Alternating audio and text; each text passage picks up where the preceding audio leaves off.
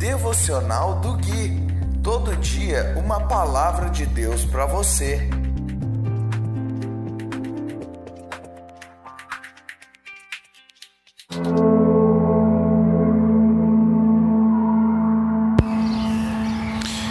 Vinte e dois de julho de dois mil e vinte, devocional de número quarenta e três.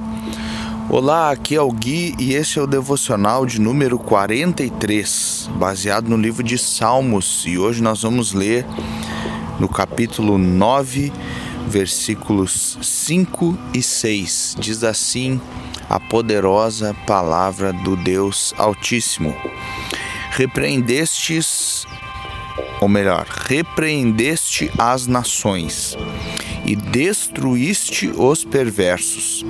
Apagaste o nome deles de uma vez por todas. O inimigo está acabado, arruinado para sempre. Arrasaste suas cidades e elas caíram em esquecimento. Eu gostaria de frisar aqui a frase destruíste os perversos. Deus ele sempre agiu de maneira que sempre que Deus precisava destruir o pecado, ele tinha que destruir a fonte do pecado. E a fonte do pecado é o homem, é o pecador, porque o pecado habita na carne do homem. E este, por sua natureza terrena, é, em todos os seus, as suas ações e atos, acaba pecando. O apóstolo Paulo, ele deixa isso bem explicado quando diz a famosa frase: "O bem que eu quero fazer, esse eu não faço, mas o mal que eu não quero fazer, eu acabo fazendo". Ele mostra e esclarece bem a batalha que existe dentro de alguém que possui a natureza divina e a natureza carnal. E eu estou falando isso para mostrar que Deus ele sempre precisou destruir o pecador para poder destruir o pecado. Deus fez isso quando mandou o dilúvio. Deus fez isso quando é, destruiu Sodoma e Gomorra. É, Deus nunca poupou o homem é, quando precisava é, resetar, digamos assim, a humanidade. E de fato não foi possível que isso acontecesse, que Deus mandou o dilúvio, preservou Noé e a sua família, que eram pessoas íntegras e justas, mas mesmo assim o mal continuou perpetuando na terra e apenas com a vinda de Jesus Cristo trazendo essa possibilidade de nós termos nele um uma nova natureza, um novo ser humano. Por isso Jesus é chamado de o segundo Adão, a segunda humanidade, o segundo modelo de, de ser humano. E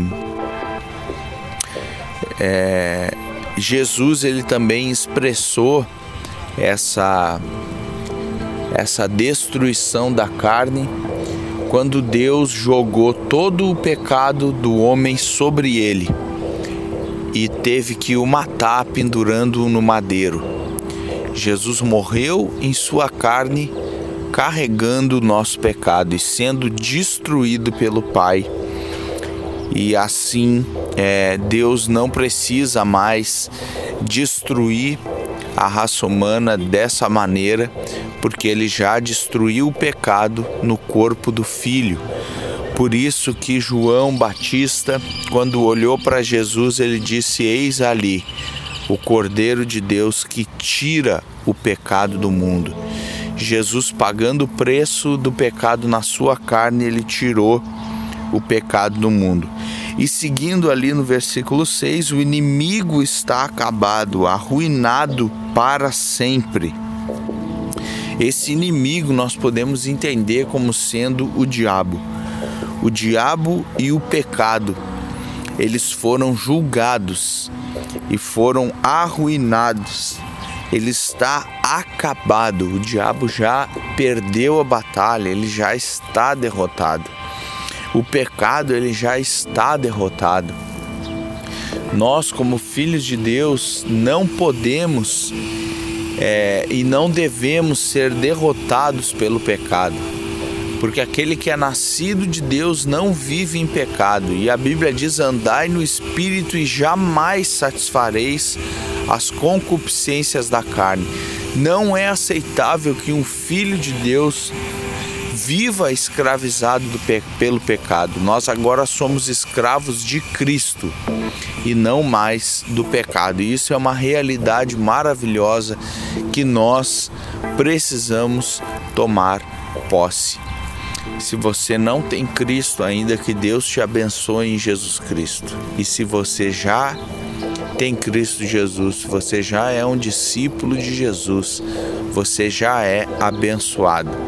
Nós nos falamos no próximo devocional e a minha oração é que você desfrute dessa liberdade, que você não seja mais um escravo do pecado, mas um escravo de Cristo. E ser escravo de Cristo é viver em liberdade.